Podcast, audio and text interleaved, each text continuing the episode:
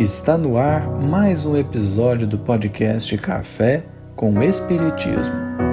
Aqui é Gustavo Silveira e a mensagem de hoje é de Emmanuel, pela psicografia de Chico Xavier. Retirada do livro Irmão, capítulo 12, intitulado O Reino de Deus está próximo. Muitas vezes disse-nos o Senhor: o reino de Deus está próximo. E até hoje, milhares de criaturas aguardam-lhe a vinda através de espetaculosos eventos exteriores. Muitos esperam-no por intermédio de cataclismos inomináveis e mentalizam telas fantasmagóricas incompatíveis com a divina misericórdia que nos preside os destinos trovões ribumbando no firmamento, maremotos e terremotos, raios destruidores a se derramarem do céu, multidões amotinadas promovendo devastações e ruínas, fluidos comburentes na atmosfera, transformando-a em fogo devorador, bombas fulminantes aniquilando nações inteiras, e contam quase sempre com o absurdo e com o fantástico, para que se sintam no portal da grande transformação. Sem dúvida que semelhantes flagelos podem sobrevir a qualquer momento na experiência das criaturas e no campo da natureza. Contudo, longe de significarem o reino divino, apenas revelam imperativos de nova luta e com serviço mais áspero para quantos se enfileiram nos quadros evolutivos da humanidade. O reino de Deus está próximo, sim, mas antes de tudo, em nossa capacidade de construí-lo por dentro de nós, através do céu que possamos oferecer à alma do próximo. Atendamos ao cumprimento do dever que a vida nos atribui colaborando quanto possível pela vitória do bem, a atender o amor que o Mestre nos legou, e alcançaremos com a urgência possível o clima celestial para nós e para os outros. É por isso que Jesus igualmente foi positivo e justo quando afirmou: Quando se vos disser o reino de Deus permanece ali ou acolá, não acrediteis porque em verdade o reino de Deus está dentro de vós.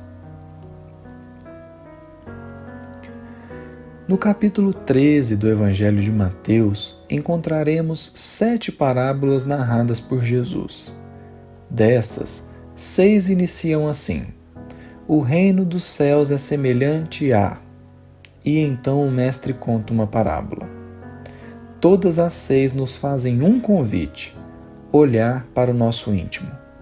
A parábola do joio e do trigo, que são semeados dentro do campo, assim como a do grão da mostarda. A parábola do tesouro que está escondido dentro de um campo. A parábola da pérola, que é um material produzido no interior da ostra. A do fermento, que sabemos ser um produto que age de dentro para fora. E, finalmente, a parábola da rede que armazena os peixes.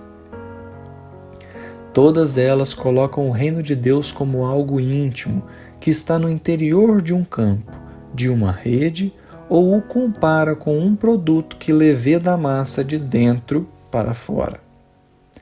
Emmanuel, ampliando a interpretação, liga dois versículos que não são apresentados juntos no Novo Testamento o reino de Deus está próximo, que pode ser encontrado diversas vezes nos evangelhos, como em Mateus, capítulo 4, versículo 17, com um outro, que é apresentado no capítulo 17 de Lucas, em uma passagem que Jesus diz: O reino de Deus não virá com aparências exteriores, nem dirão ei-lo aqui ou ei-lo ali, porque eis que o reino de Deus está dentro de vós. Isso nos faz perceber que o anúncio trazido pelo Cristo de que o reino de Deus está próximo não se refere à proximidade em questão de tempo, mas em questão de, vamos dizer, espaço.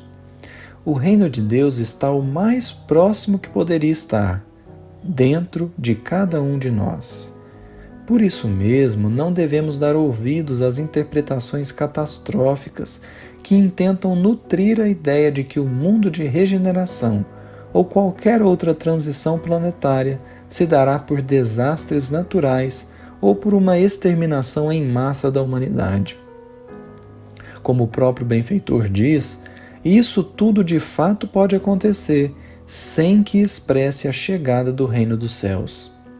O reino de Deus já está em nós, mas precisa ser descoberto, como o tesouro escondido da parábola que necessitou ser desenterrado, ou a pérola que precisou ser buscada dentro da ostra.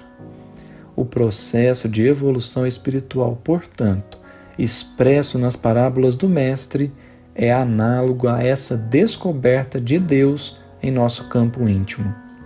Filhos do Criador Supremo do Universo, caminhamos para Ele tão mais rápido quanto mais cedo descobrirmos que Ele não está fora, mas dentro de nós.